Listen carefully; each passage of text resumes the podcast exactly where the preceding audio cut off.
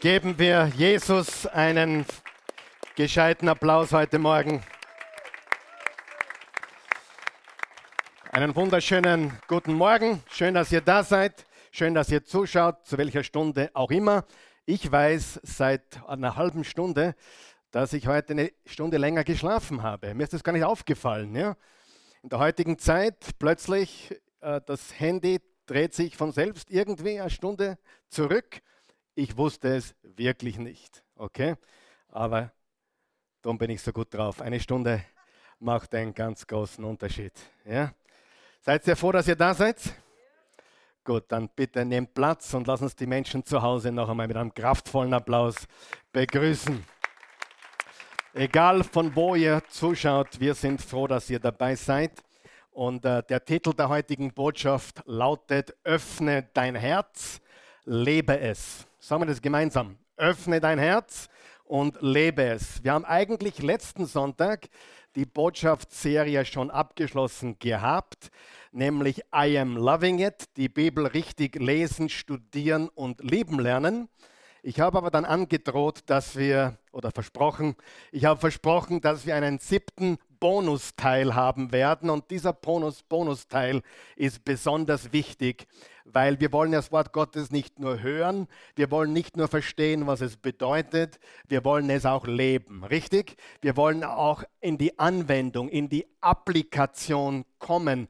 Wenn wir das Wort Gottes nur hören, dann, dann betrügen wir uns selbst. Wenn wir es nur hören und verstehen, betrügen wir uns immer noch selbst. Aber wenn wir es hören, verstehen und danach leben, dann sind wir Täter des Wortes und dann kommen wir in die Freiheit, dann kommen wir in den Sieg. Es gibt immer diese drei Stufen. Wir betrachten das Wort, wir interpretieren das Wort und wir wenden es auch an in unserem Leben. Amen. Ganz, ganz wichtig. Und hat jemand seine Bibel mitgebracht heute? Ja, ich habe euch gesagt, es wird sehr wichtig sein, okay? Einige von euch einige noch nicht, aber wir begrüßen es herzlich, wenn du deine Bibel mitnimmst in den Gottesdienst. Du kannst natürlich auch mitlesen da vorne oder eingeblendet zu Hause oder auch auf deinem äh, Tablet oder Smartphone oder was immer du, und ein dummes Telefon hast auch, überall, wo du mitlesen kannst. Wir lieben Gott. Warum lieben wir Gott? Weil das ist das erste Gebot. Äh, Jesus wurde gefragt, was ist das höchste Gebot? Und in allen vier Evangelien, Matthäus, Markus, Lukas und Johannes, hat Jesus diese Frage beantwortet. In allen vier. Du sollst den Herrn, deinen Gott, lieben von ganzem Herzen, mit deiner ganzen Seele, mit deinem Verstand und mit all deiner Kraft. Es ist wichtig, Gott zu lieben. Und weil wir Gott lieben, lieben wir, was er sagt, oder? Äh, das wäre komisch, wenn die Christen zu mir sagen würde, Karl Michael, ich liebe dich über alles, aber ich mag nicht, was du sagst. Das wäre ein bisschen komisch.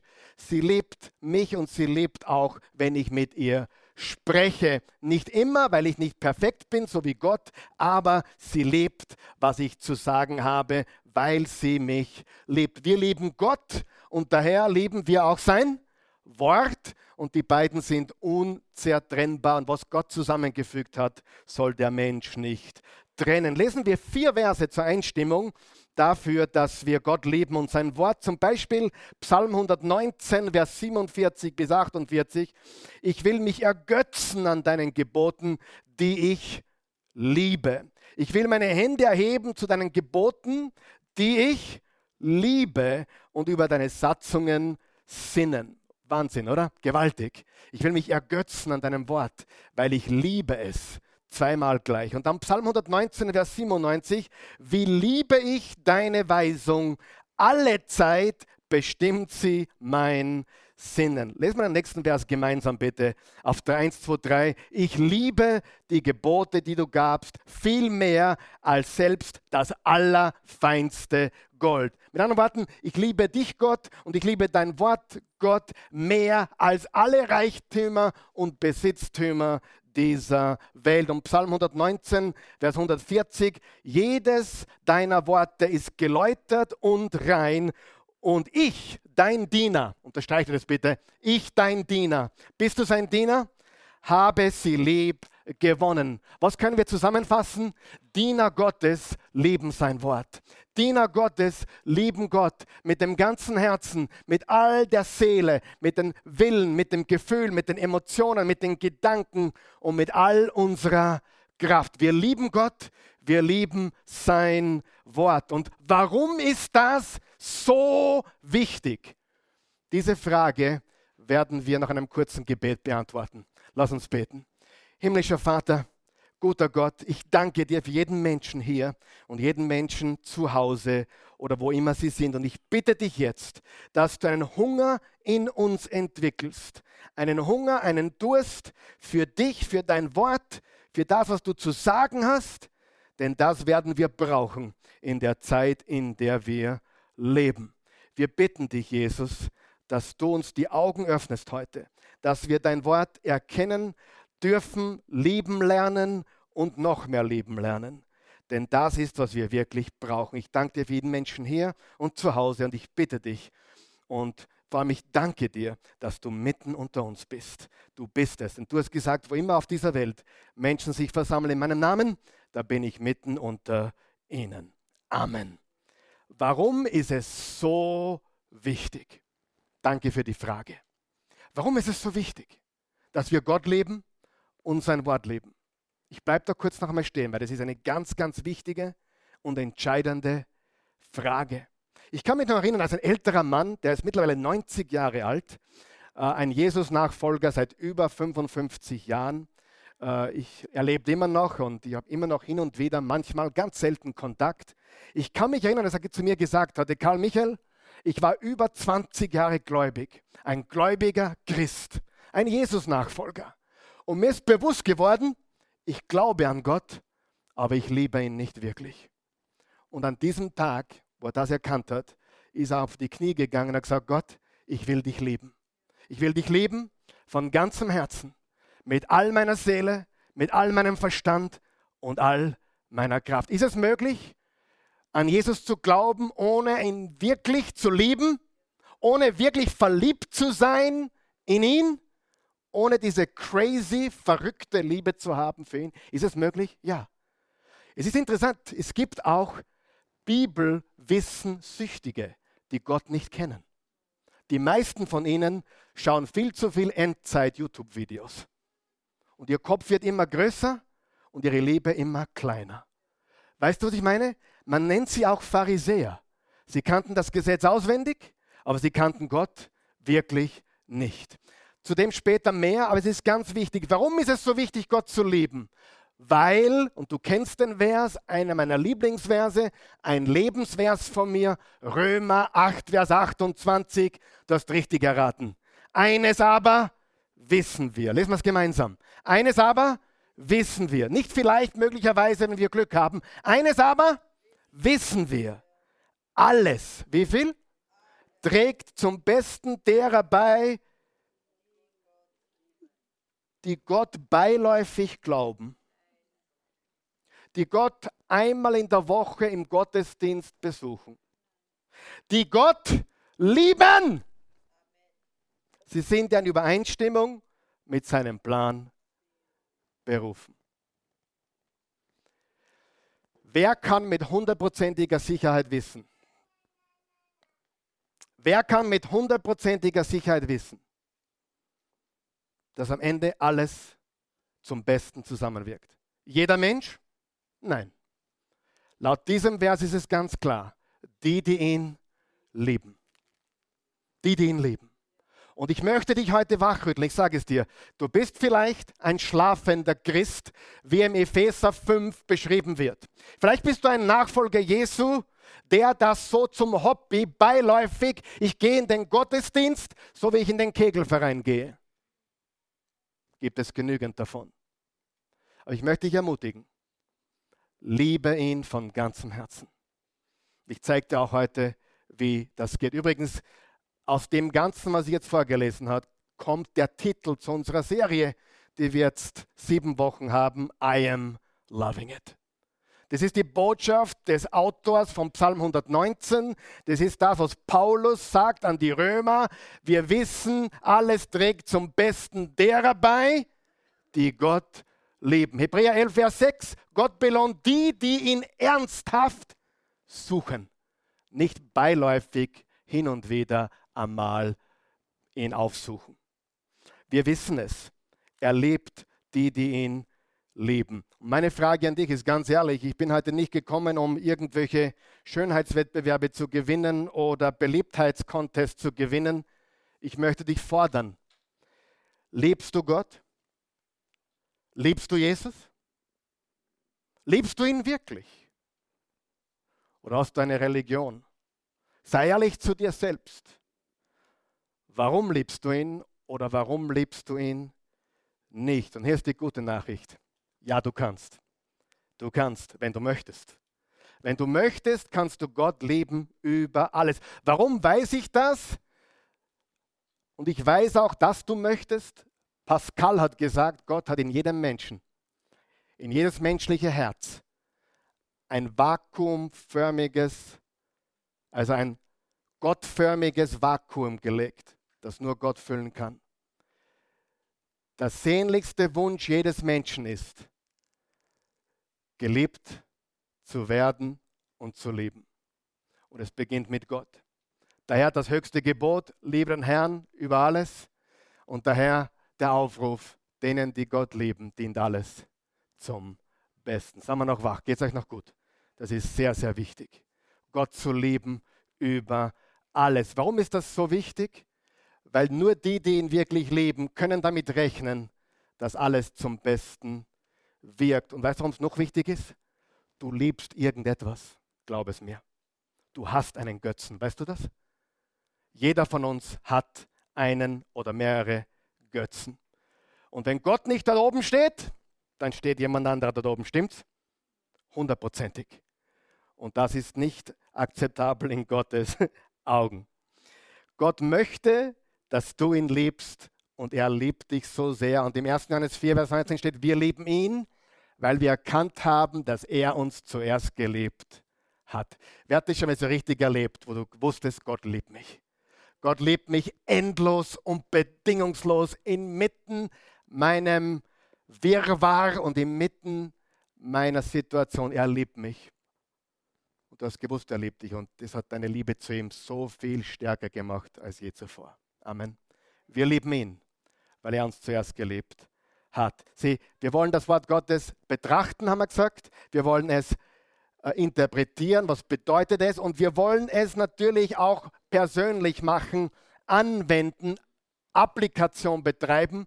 Und darum geht es heute. Und dazu muss man sein Herz öffnen. Um es zu leben, muss ich mein Herz öffnen.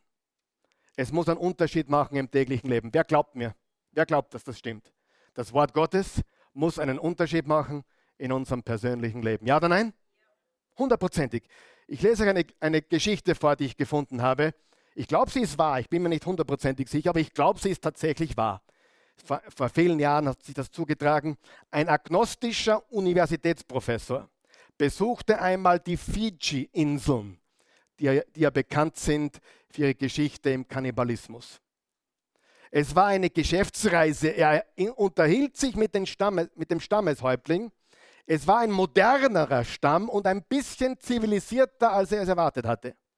Nachdem er ein wenig über seinen Stamm herausgefunden hatte, bemerkte er dem Häuptling gegenüber, Sie sind ein großartiger Leader, aber es ist wirklich zu schade, dass Sie sich von den christlichen Missionaren verführen haben lassen.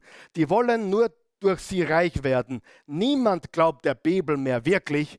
Keiner mehr will diese Geschichte von diesem Jesus Christus hören, der angeblich am Kreuz für die Sünden der Menschheit gestorben sei. Es tut mir wirklich sehr leid, dass sie diesen Unsinn einfach so akzeptiert und geglaubt haben. Ein alter Mann, einer der anderen Anführer des Stammes, sagte zu diesem Universitätsprofessor, sehen Sie den großen Felsen dort drüben? Darauf haben wir früher die Köpfe unserer Opfer zerschlagen. Und sehen Sie den Ofen daneben? In diesem Ofen haben wir früher die Körper unserer Feinde geröstet. Ohne diese guten, gottesfürchtigen Missionare und ohne die Liebe unseres Herrn Jesus Christus, die uns von Kannibalen zu Christen gemacht haben, würden sie diesen Ort niemals lebend verlassen. Sie sollten dem Herrn lieber dankbar sein für das Evangelium. Ohne ihn und ohne die Bibel wären sie jetzt unser Abendessen. Ich glaube, dieser agnostische Professor war begeistert davon, dass diese ehemaligen Kannibalen, dieser ehemalige Kannibalenstamm Gottes Wort nicht nur gehört hat, sondern persönlich angewendet hat, besonders zu den Mahlzeiten. Sieh, wenn wir nicht anwenden, verpassen wir den ganzen Punkt. Anwendung ist wichtig. Bist du meiner Meinung? Es macht oft den Unterschied zwischen gefressen werden oder am Leben zu bleiben. Es macht einen Unterschied zwischen Leben und Tod im wahrsten Sinne des Wortes. Weißt du, hin und wieder kommt jemand zu mir und sagt, ich habe das mehrmals erlebt, früher, jetzt nicht mehr so, weil ich diese Sachen auch nicht mehr so an mich herankommen äh, lasse. Aber ich will das Fleisch des Wortes. Wer hat schon mal gehört?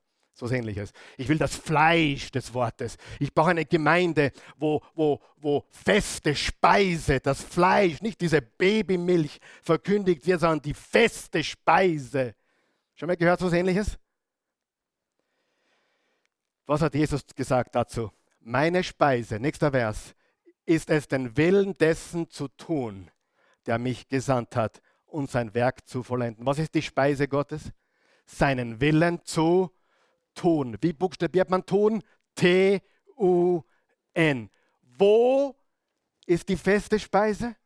Indem wir tun, was er uns sagt. Weißt du, ich habe wirklich Bedenken über manche diese bibellastigen Köpfe, diese extremen Bibelwissenssüchtler, die aber kein Gebetsleben haben. Ich sehe sie nie beim Singen den Mund aufmachen. Ich sehe sie nicht den Herrn loben und preisen. Ich vermisse die persönliche Begegnung oder Beziehung. Na, du sagst, na, ich bin eh kein Bibelwissenssüchtler. Ja, aber hast du, das, hast du eine Liebe zum Herrn? Sieh, wir gehen meistens in ein Extrem, stimmt's? Meistens sind wir auf dieser Seite oder auf der anderen Seite. Und manche sind auf gar keiner Seite. Die, die lesen weder die Bibel noch haben sie ein Gebetsleben. Die kommen einfach und tauchen auf am Sonntag und dann tauchen sie wieder unter. Sind U-Boot-Christen sozusagen. Weltweit verbreitet. Meine Speise ist es, den Willen Gottes zu tun und sein Werk zu vollenden den Willen Gottes tun. Das ist die feste Nahrung. Lesen wir weiter im Johannes 13. Nachdem Jesus ihnen die Füße gewaschen hatte, zog er sich die Oberkleidung wieder an, legte sich an seinen Platz am Tisch und sagte zu ihnen, versteht ihr, was ich eben gemacht habe? Ihr nennt mich Rabbi und Herr. Bleib mal kurz einmal stehen. Was hat Jesus gemacht? Er hat ihnen die Füße gewaschen. Frage, Bedeutet das, dass wir Christen heute jedem, dem wir begegnen, die Socken ausziehen sollen und die Schuhe und ihnen die Füße waschen? Nein, das Prinzip ist dienen. Und damals trug man Sandalen und die Straßen waren, waren staubig und da gab es keine Hausschuhe wie heute. Da hat man ihnen die Füße gewaschen, ihnen gedient. Das Prinzip ist immer noch wahr, oder? Dass wir einander dienen und uns gegenseitig sozusagen die Füße waschen. Das ist auch in Ordnung so, denn ich bin es ja. Wenn ich der Herr und der Rabbi euch die Füße gewaschen habe, dann seid auch ihr verpflichtet, euch gegenseitig die Füße zu waschen. Wenn ich euch gedient habe, seid ihr verpflichtet, einander zu dienen. Ich habe euch ein Beispiel gegeben, damit ihr genauso handelt. Ja, ich versichere euch, ein Sklave ist nicht größer als sein Herr und ein Bote nicht wichtiger als der, der ihn schickt. Jetzt pass auf, wenn ihr das begreift, gesegnet seid ihr, wenn ihr es tut. Sagen wir den letzten Satz gemeinsam. Wenn ihr das begreift, seid ihr gesegnet, wenn ihr es tut. Wer ist gesegnet? Der es tut. Wer lebt wirklich mit fester geistlicher Nahrung? der das Wort hört, versteht und danach lebt. Das ist die feste Nahrung. Das ist, was Jesus gesagt hat in der Bergpredigt. Er hat all diese Prinzipien gegeben über ein Leben in Fülle und was es bedeutet, Gott zu dienen. Und am Schluss sagt er, wer meine Rede hört und danach lebt, der gleicht einem klugen Menschen, der sein Haus auf Fels baut. Und dann kommen die Gewitter und die Stürme und der Wolkenbruch und das Haus stürzte nicht ein, denn es war auf Fels gebaut. Aber wer meine, meine Worte nur hört und fest unterstreicht und jeden Sonntag in den Gottesdienst kommt und immer wieder liest, aber nicht danach lebt, der gleicht einem törichten Menschen, der sein Haus auf Sand baut. Das Gewitter kommt, der Wolkenbruch geht nieder, die Wellen schlugen an das Haus und es fiel ein und sein Sturz war groß. Ich liebe es, was einer unserer Pastoren, Craig Rochelle, sagt. Er sagt, man kann Jesus nicht halb nachfolgen. Geht nicht. You can't follow him halfway. Entweder du folgst ihm oder du folgst ihm nicht. Man kann auch nicht halb gehorchen, weißt du das? Meine Kinder probieren es manchmal. Papa, ich gehorche eh halbert. Aber halberter Gehorsam ist Ungehorsam, richtig? Und verzögerter Gehorsam ist auch Ungehorsam. Gehorsam ist immer ganz und jetzt. Richtig, Papa? Immer ganz und jetzt. Und Jesus folgen wir ganz oder wir folgen ihm nicht. Und das müssen wir verstehen. Und Freunde, die Zeit des Hin- und Hergeplänkels ist meiner Meinung nach vorbei. Ihr werdet sehen. Nächste Woche äh, starten wir eine Serie, die heißt Crazy Times, Crazy Life. Verpasst das nicht. Ich habe noch nicht wirklich so ganz mein Konzept. Ich habe ein paar Umrisse, aber ich spüre aus meiner tiefsten Seele, es wird ungemütlicher werden. Ich kann es dir nicht beschreiben. Und weißt du, was mich manchmal traurig macht? Ich rede mit Menschen über, dass Jesus wiederkommt. Wer freut sich auf sein Wiederkommen? Darf ich fragen? Aber weißt du, dass manche Christen sich gar nicht freuen? Die würden es gern noch hinauszögern. Weißt du warum? Weil sie nicht im geistlichen Zustand sind, in dem sie sein sollten. Wenn du Jesus liebst, dann freust du dich darauf, dass er zurückkommt. Versteht ihr, was ich sage? Und mir macht das Sorgen, seid ihr noch wach? Mir macht das Sorgen, dass es Christen gibt, die das gerne so ein bisschen noch auf die lange Bank schieben wollen. Und ich sage dir von ganzem Herzen, ich tue das ungern, weil ich Endzeitlehre gar nicht mag und ich verabscheue Verschwörungstheoretiker, nicht die Menschen, aber die Theorien. Aber es gibt sowas wie Wahrheit, habt ihr schon gemerkt, die in der Bibel beschrieben ist. Und die Bibel beschreibt uns die Wahrheit ganz klar. Bevor er wiederkommt, wird es verdammt ungemütlich werden. Und ich glaube, in dem Fall ist das Wort auch angebracht. Es wird wirklich verdammt ungemütlich werden. Ja, und dann wird dir dein Geld nicht helfen, dann wird dir nichts mehr helfen, außer, mit was haben wir begonnen heute? Liebe den Herrn, deinen Gott von ganzem Herzen, mit all deiner Seele, mit all deiner Kraft. Und Jesus hat gesagt, jetzt komme ich ab von meiner Predigt, aber es wurscht. Es wird sein wie in den Tagen Noahs. Was haben die Leute einen Tag vor der Flut gemacht?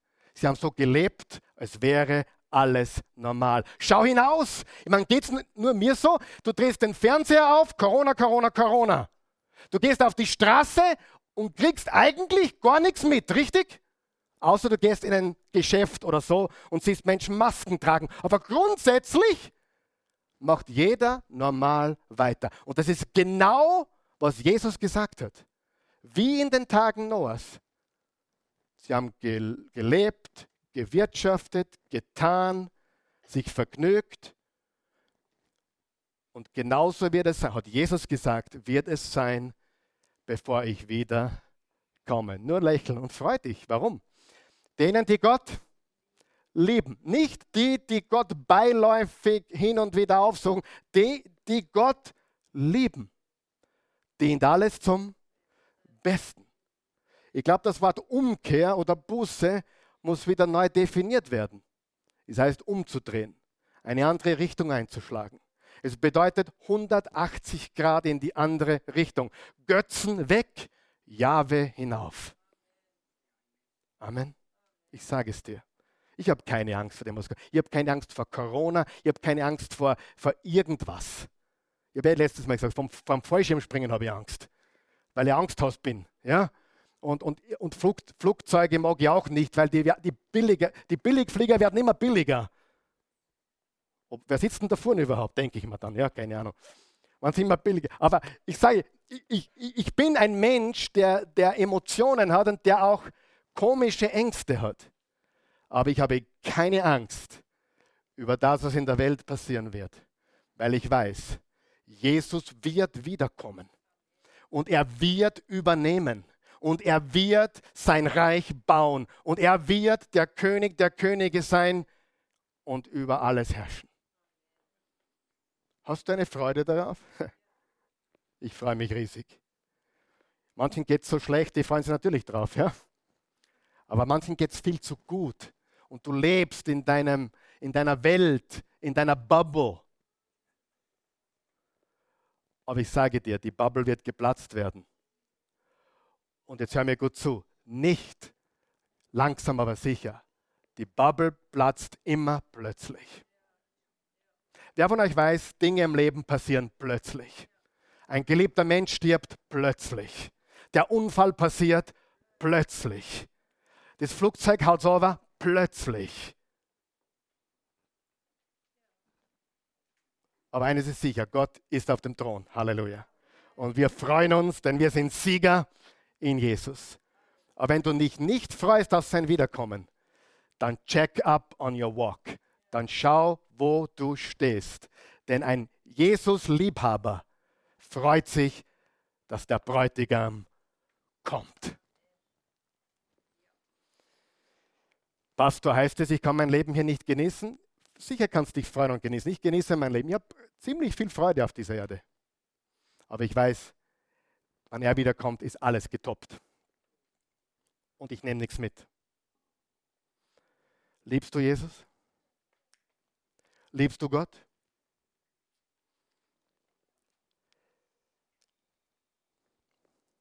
Wenn wir nur theologisches Wissen haben, dann werden Menschen stolz und selbstgerecht. Das ist sehr destruktiv. Wenn wir nur fühlen und erleben wollen, den Geist Gottes, dann werden wir komisch und abergläubig. Die entscheidende Frage ist, veränderst du dich? Verändert sich dein Leben? Kennst du Gott? Vertraust du ihm? Im 1. Korinther 8, Vers 1 steht, bloßes Wissen macht überheblich. Was uns wirklich voranbringt, ist die Liebe. Schauen wir uns jetzt ein paar Voraussetzungen an für die persönliche Anwendung der Bibel. Ein paar Voraussetzungen, damit die Bibel auch wirklich greift in unserem Leben. Erstens, ich muss ihm gehören. Getrennt von Christus sind wir tot und blind. Dass wir tot sind, steht im Epheser 2 und dass wir blind sind ohne Christus, steht im 2. Korinther 4. Getrennt von Christus sind wir tot und blind. Weißt du, manchmal habe ich mit sehr klugen Menschen zu tun und sie verstehen nicht, was da drinnen steht. Sie kapieren es nicht. Es ist schwer, wenn du ihn nicht kennst, zu verstehen, was er sagt. Aber wenn du ihn kennst, dann verstehst du, was da drinnen steht. Amen. Also wir müssen ihm gehören. Zweitens, ich muss hungrig sein. 1. Petrus 2, Vers 2, so wie ein Säugling nach Milch schreit, sollt ihr nach der reinen Milch, dem Wort Gottes, verlangen, die ihr benötigt, um im Glauben zu wachsen. So, was tue ich jetzt, wenn ich ihn nicht liebe? Oder wenn ich jetzt draufgekommen bin, ich glaube ihm schon, aber lieben tue ich ihm nicht, dann bitte ihn um Appetit. Bitte ihn, dass er dir schenkt diesen Hunger, diesen Durst, diese Liebe. Beginne zu beten und anzubeten. Im Psalm 22 steht, Gott wohnt dort, wo sein Volk ihm Loblieder singt. Kannst du Loblieder singen? Ich weiß, einige sind ein bisschen schüchtern. Die singen hier nicht so laut. Das weiß ich. Dafür singt du unter der Dusche umso lauter, stimmt's? Ich mache das zumindest so. Ich singe unter der Dusche, ich singe in meinem Büro, ich singe im Auto, ich lobe und preise. Welche Lobpreislieder liebst du am meisten? Ganz ehrlich, meine eigenen erfundenen. Und ich habe jeden Tag neue Lieder, die ich anstimme dem Herrn, die noch nie jemand gehört hat und wahrscheinlich auch niemand hören sollte. Aber weißt du was, da gibt es einen himmlischen Filter. So schier dein Singen ist da auf der Erde. So wunderschön durchgefiltert kommt es oben an. Richtig?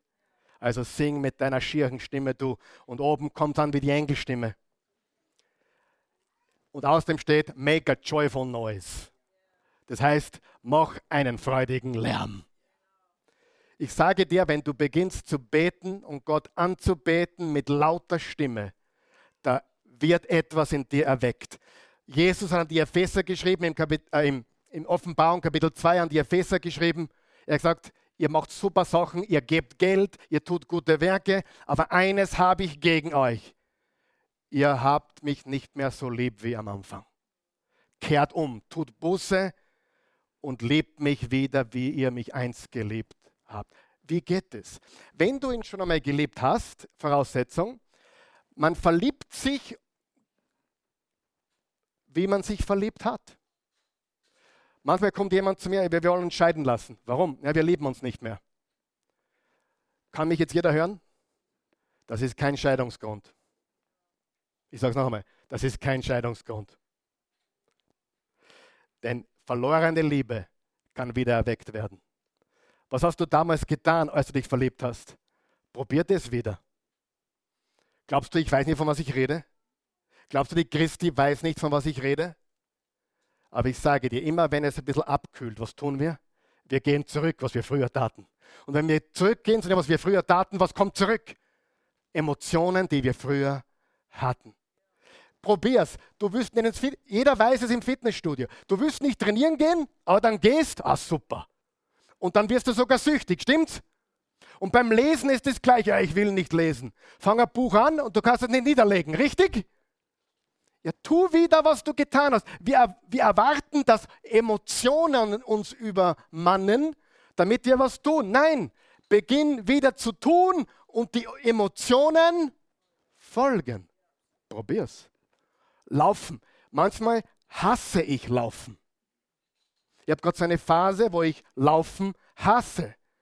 Aber ich weiß ganz genau, ich brauche nur einen Kilometer weit rennen und die Füße kommen in Bewegung, richtig?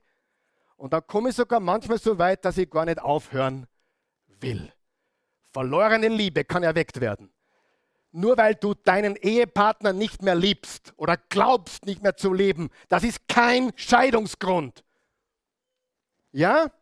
Sind wir noch da? Das ist einfach kein Scheidungsgrund.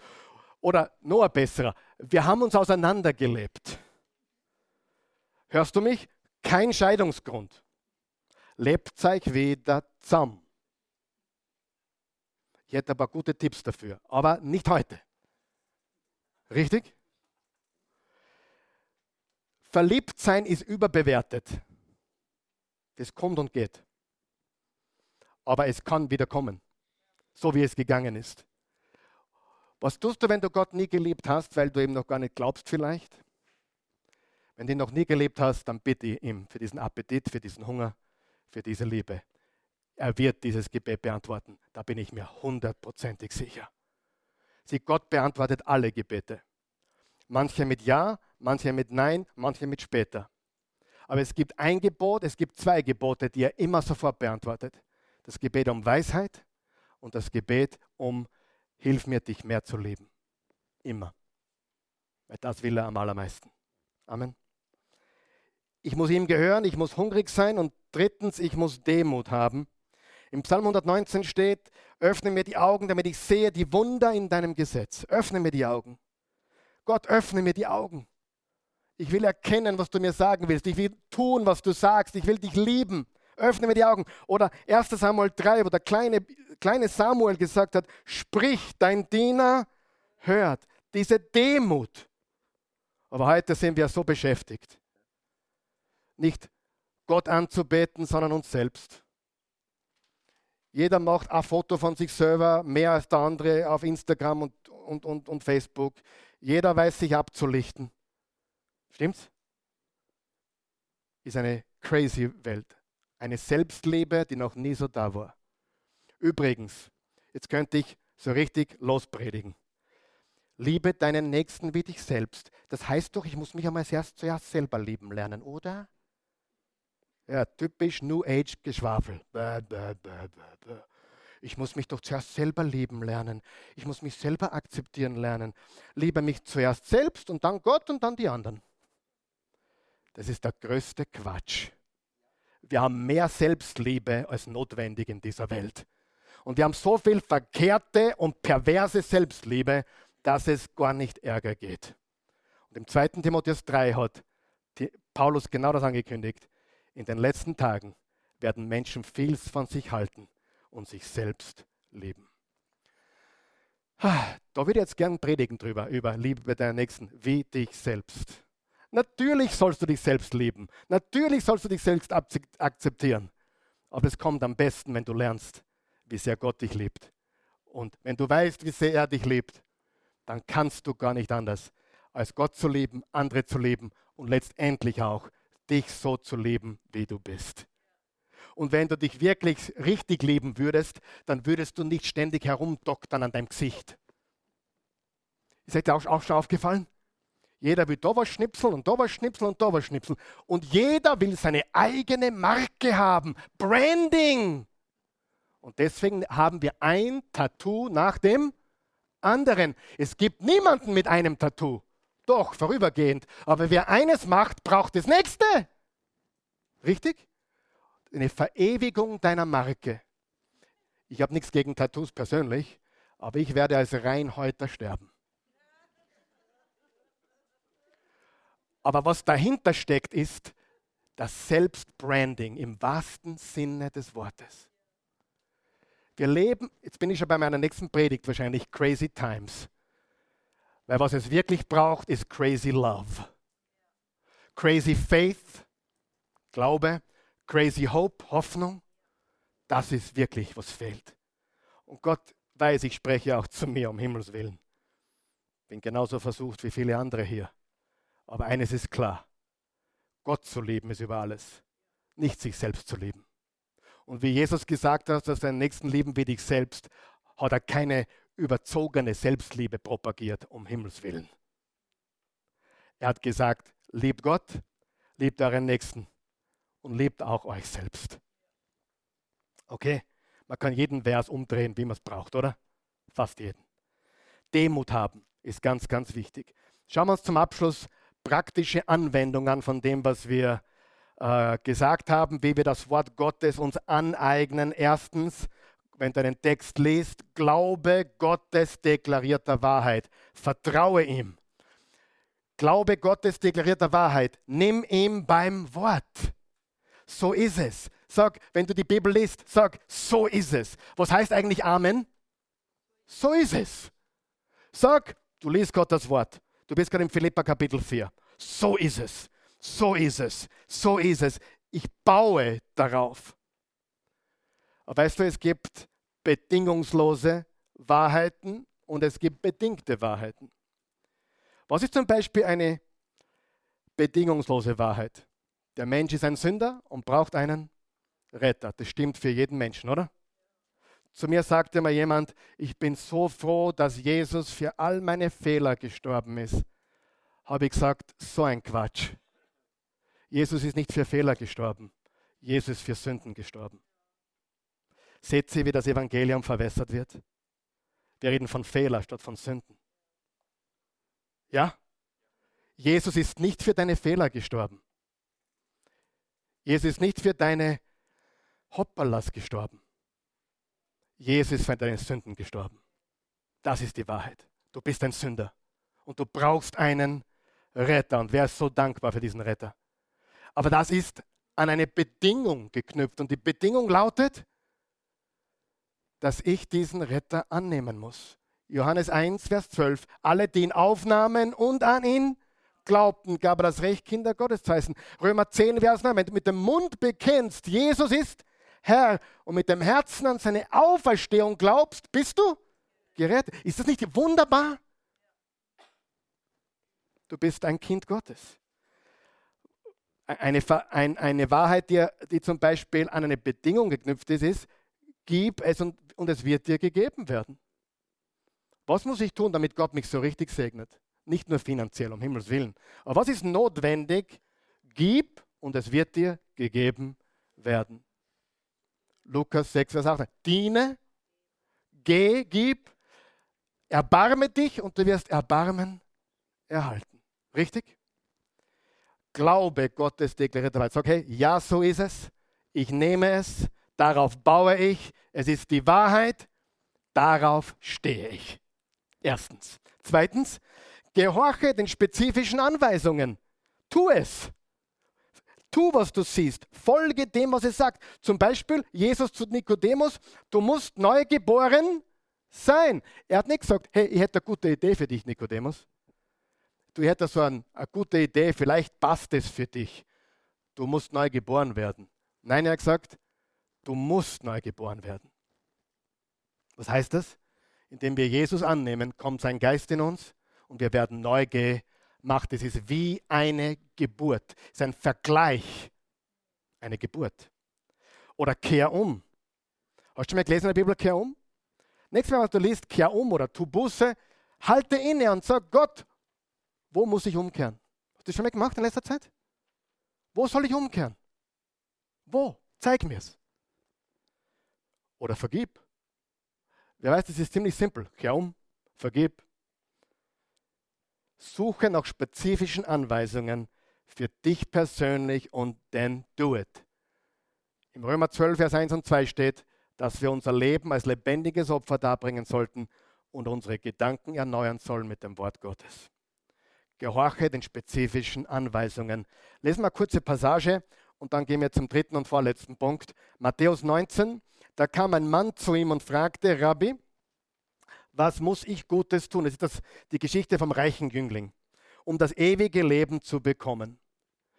Was fragst du mich nach dem Guten, entgegnete Jesus. Gut ist nur einer, doch wenn du das Leben bekommen willst, dann halte die Gebote. Welche denn? fragte der Mann. Jesus antwortete, du sollst nicht morden, nicht Ehe brechen, nicht stehlen und keine Falschaussagen machen.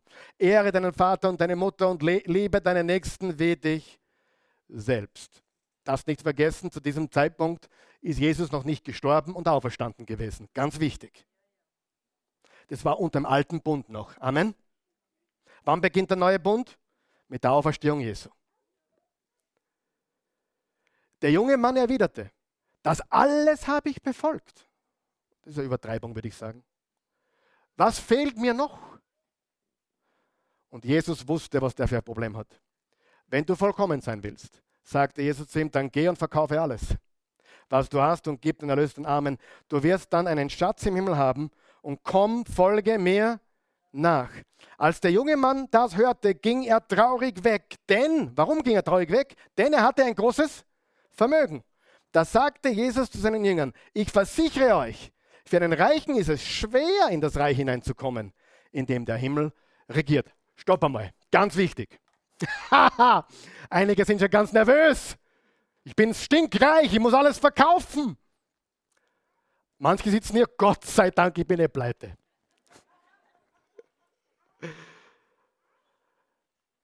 Bevor du auscheckst, pass jetzt auf. Diese Geschichte gilt für jeden Menschen. Die Stinkreichen, die pleite sind und alle dazwischen. Und was Jesus zu diesem Mann gesagt hat, gilt für alle, aber war auch spezifisch für ihn. Denn Jesus entdeckte sein Problem. Und sein Götze war sein Vermögen, sein Geld. Das war sein Götze. Und darum war er traurig, als Gott gesagt hat, ich will mehr davon, ich will alles. Aber weißt du, du kannst Kirchenmausarm sein und mehr Götzen haben, wie der Bursche je gehabt hat. Es kann eine Beziehung sein, die am Podest steht.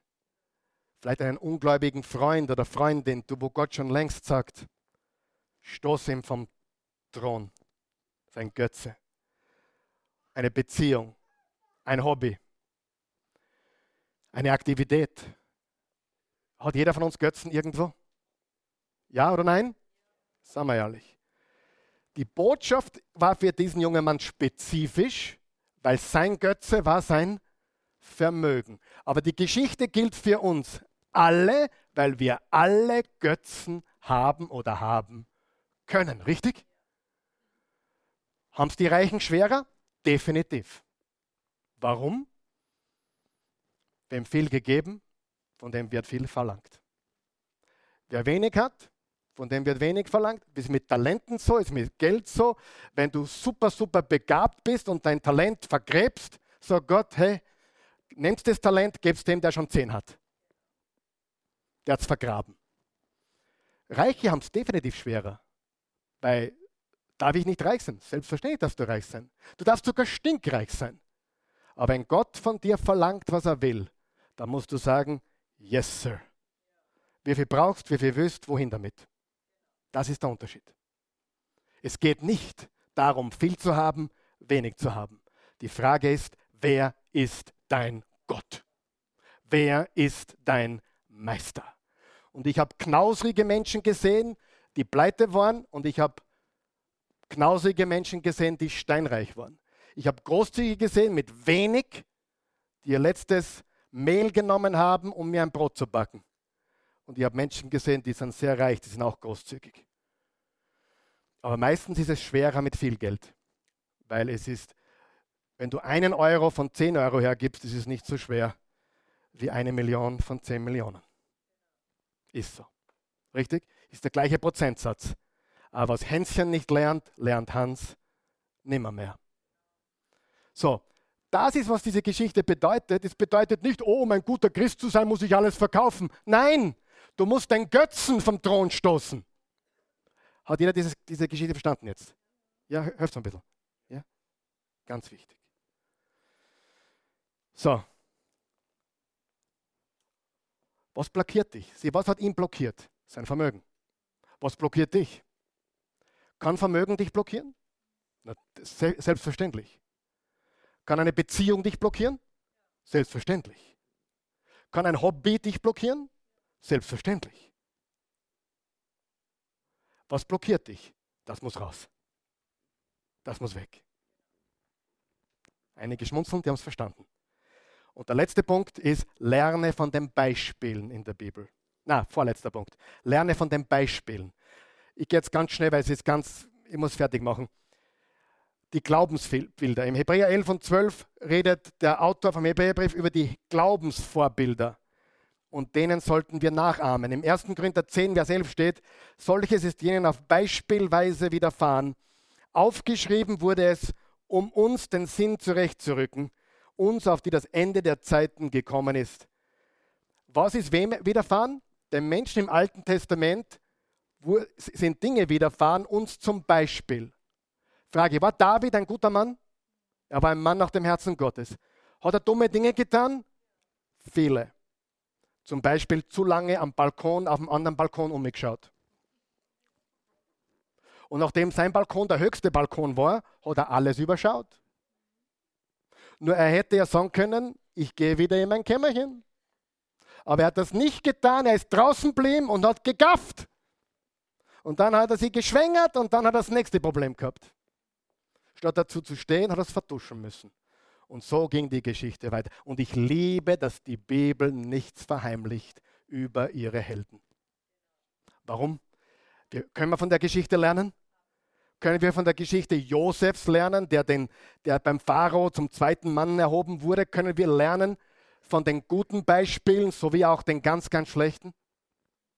Es gibt in der Bibel im Alten Testament circa 200 bis 300 namentlich erwähnte Menschen. Manche sind gute Beispiele, manche schlechte. Aber sie dienen uns zum Bibelstudium. Wir können von ihnen lernen. Halleluja. Gehen wir zum letzten Punkt. Eigne dir Gottes Verheißungen an. Mach sie dir zu eigen. Mach es persönlich. Wenn du einen Text liest, zum Beispiel wie, wie Markus 11, äh, nicht Markus 11, äh, Matthäus, was wir gerade gelesen haben, Matthäus 19, Entschuldigung. Was bedeutet das für mich persönlich? Was hat das alles mit dem Karl Michael heute zu tun? Was hat das heute alles mit dem Hans zu tun? Was hat das heute alles zu tun mit der Elisabeth? Was hat das mit mir zu tun heute? Wichtige Frage, oder? Mit meinem Leben, mit meiner Familie, mit meiner Arbeit, mit meinem Land. Wie werde ich das alles implementieren? Wie sollte ich beten, nachdem ich das jetzt alles gelesen habe? Jetzt hast du gerade die Geschichte gelesen vom reichen Jüngling, dem sein Vermögen blockiert hat. Was hat das mit dir zu tun? Wie wirst du es persönlich implementieren? Und wie wirst du jetzt, nachdem du es gelesen haben, hast, beten? Was wirst du Gott bitten? Eines ist sicher. Wer hat es schon gemerkt? Dieses Buch wird dein Leben verändern. Ja oder nein? Verändert es dein Leben? Ja? Ich frage noch einmal, verändert das dein Leben? Es wird es verändern. Und wenn es das Leben nicht verändert, dann liest du es falsch. Geh zurück zu dieser Serie, die ersten sechs Botschaften. Das waren nur ganz ehrlich, 10 Prozent die letzten sieben Einheiten von einem Seminar, was man geben könnte über Bibel richtig lesen und verstehen. Wir könnten zig Stunden darüber referieren, ehrlich. In der Bibelschule haben wir drei Einheiten über die Autorität und Authentizität des Wortes Gottes. Ihr habt nur die Oberfläche gekratzt, glaube mir. Aber ich hoffe, ich habe das Wichtigste übergebracht und hoffentlich auch den Hunger geschürt. Hoffentlich. Ist jemand hungrig geworden? Niemand, okay? Tut mir leid. Ich gehe heim. In zehn Minuten bin ich fertig. Ich bin beleidigt. Nein. Wen betrügst du? Den Pastor? Nein, betrügst dich selbst. Was müssen wir tun, um es für uns einzunehmen? Was hat Josua tun müssen? Er hat marschieren müssen, richtig? Er hat über den Jordan marschieren müssen und hat das Land einnehmen müssen. Und genau dasselbe machen wir mit dem Wort Gottes. Wir gehen, wir marschieren, wir tun, wir nehmen ein. Zum Abschluss lese ich euch noch was vor. Mir hat die Kannibalengeschichte gefallen. Sind wir nicht froh, dass die in die Anwendung gekommen sind? Vor allem beim Essen. Leben und Tod. Zum Abschluss diesen Text habe ich gefunden, ich weiß nicht, von wem er stammt. Ich habe ihn auf Englisch gefunden, ich habe ihn ins Deutsche übersetzt. Dieses Buch sind die Gedanken Gottes.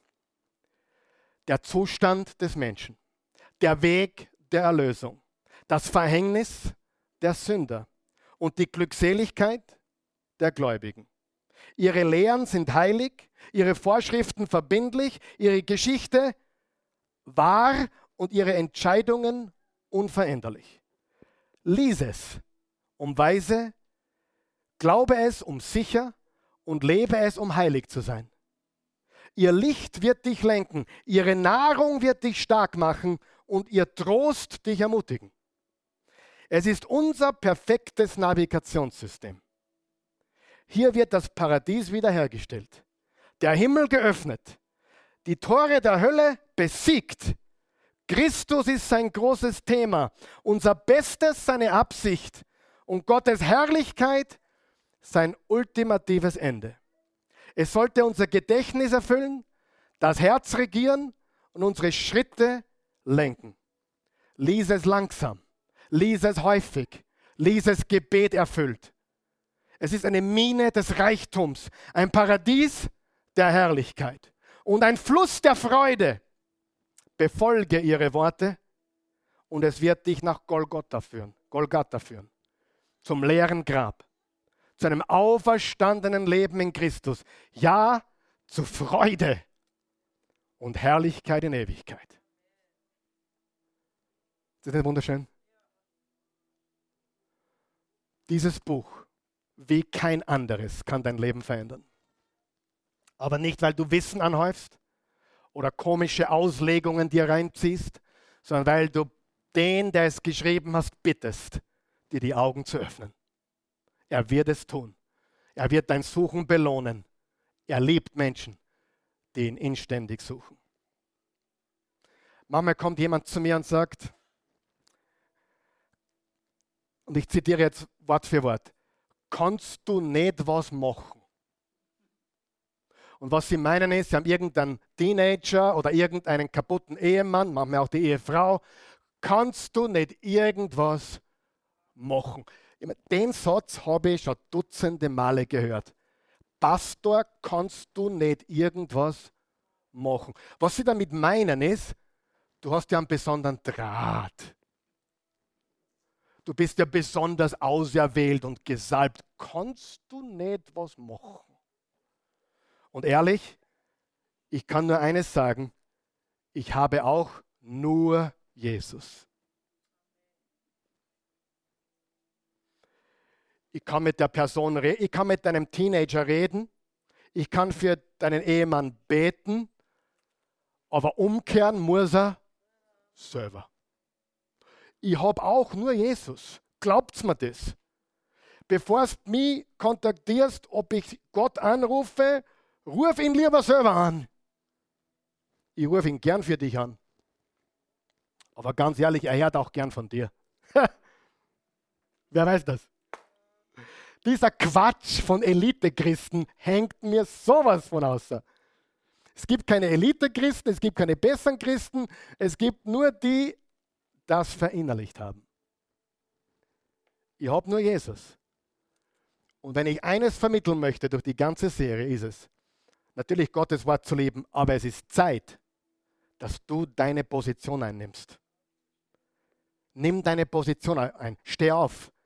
Hör auf, dich auf den Pastor sowieso verlassen oder auf die übergeistliche Schwester im Herrn oder sonst irgend oder den Fernsehprediger. Steh auf, nimm deine pa Position ein und marschier. Amen. Ist es angekommen? Das ist so unendlich wichtig. Halleluja. Steh mal auf. Vater im Himmel, wir loben dich, wir preisen dich. Wir ehren dich, wir rühmen dich, wir beten dich an. Du bist ein wunderbarer Gott. Du bist der eine wahre und lebendige Gott. Du bist Jahwe. Und Jesus, du bist Jahwe Fleisch geworden. Halleluja. Gott, ich bin so dankbar für jeden Menschen, der hier ist. Und ich wollte nicht streng sein heute. Ich wollte nicht unangenehm sein heute. Aber ich glaube, dass du uns alle so sehr liebst, dass du uns warnst und aufrüttelst. Ich glaube das. Ich glaube, es ist Zeit, dass wir aufstehen, dass wir unseren Platz einnehmen, dass wir unsere Position einnehmen und nicht ständig von anderen erwarten, was kannst du für mich tun, sondern dass wir direkt zu dir gehen, dass wir echte, hingegebene Nachfolger Jesu werden. Vollends ergebene Nachfolger Jesu. Darum geht es. Wir loben und preisen dich, Jesus. Wow, wenn du, heute drehen wir den Spieß um. Heute beten wir einmal, die wir bereits glauben, aber mehr lieben möchten. Und dann laden wir die ein, die noch gar nicht glauben oder bis jetzt nicht geglaubt haben. Wenn du hier bist und du sagst, hey, natürlich glaube ich Jesus, ich, ich komme auch gerne hierher, weil das Wort Gottes klar verkündigt wird, aber ich möchte mehr. Ich möchte diese feste Speise. Ich möchte ins Tun kommen. Ich möchte vor allem Gott lieben lernen von ganzem Herzen, mit all meiner Seele, mit all meinen Gedanken, mit all meiner Kraft. Dann lass uns gemeinsam beten. Beten wir lautstark gemeinsam, alle, weil ich brauche das jetzt, ganz ehrlich. Lieber guter Gott, ich komme zu dir, wie ich bin. Du weißt, ich glaube dir. Du weißt, ich vertraue dir. Aber ich möchte mehr. Ich möchte auch tun, was ich höre. Mehr tun von dem, was ich höre. Weil ich dich liebe. Und ich will dich mehr lieben als je zuvor. Ich will zurückkehren zu dieser ersten Liebe. Dieses Verliebtsein. Ich will ein echter Jesus-Nachfolger sein. Danke, dass du mich so sehr liebst dass du mich warnst, dass du mich aufrüttelst. Das hast du heute getan. Ich kehre um in deine Arme. Ich liebe dich, weil du mich zuerst geliebt hast. Hilf mir, dich mehr und mehr zu lieben und durch, und durch mein Leben zeigen. In Jesu wunderbaren Namen. Amen. Ah, das tut gut. Ah, das tut gut. Danke, Jesus. wenn du hier bist, zuschaust und jetzt verstanden hast oder glaubst verstanden zu haben. Und wenn Gott dein Herz berührt und anklopft und sagt, ich bin der ich bin, ich bin das, was du brauchst und suchst und ständig mit, mit Täuschungen und, und Ersetzen versuchst zu ersetzen. Mit deinem Vergnügen, mit deinem Vermögen, mit deinem Hobbys, mit whatever. Wenn du heute merkst, ich brauche einen Retter, weil ich bin wirklich ein Sünder. Vielleicht hast du dich für besonders gut gehalten, vielleicht hast du dich für besonders gerecht gehalten. Das sind die Spezialisten, die glauben, sie sind ja so gut. Die Gutmenschen. Oh. Was würde Jesus zu den Gutmenschen heute sagen? Kehrt um. Es gibt nur einen, der gut ist, und das ist Gott. Nur einer ist gerecht, nur einer. Alle sind Sünder und haben die Herrlichkeit Gottes verloren. Aber du kannst umkehren zu ihm, zu Jesus, jetzt. Nimm ihn an, er vergibt dir alles und schenkt dir ein neues Leben. Wenn du das möchtest, bete mit mir, Jesus, komm in mein Leben, mach mich neu. Ich will neu geboren werden, indem ich jetzt an dich glaube, dich aufnehme in mein Leben geschieht genau das. Du machst mich neu. Ich gehöre dir. Ich bekenne dich, Jesus, mein Herr und Erlöser. Ich gebe dir mein Herz. Ich liebe dich. Danke für alles. Danke für das Kreuz, wo du für alle meine Sünden gestorben bist. Ja, und es waren viele Sünden danke dir dafür. In Jesu Namen. Amen. Amen. Halleluja.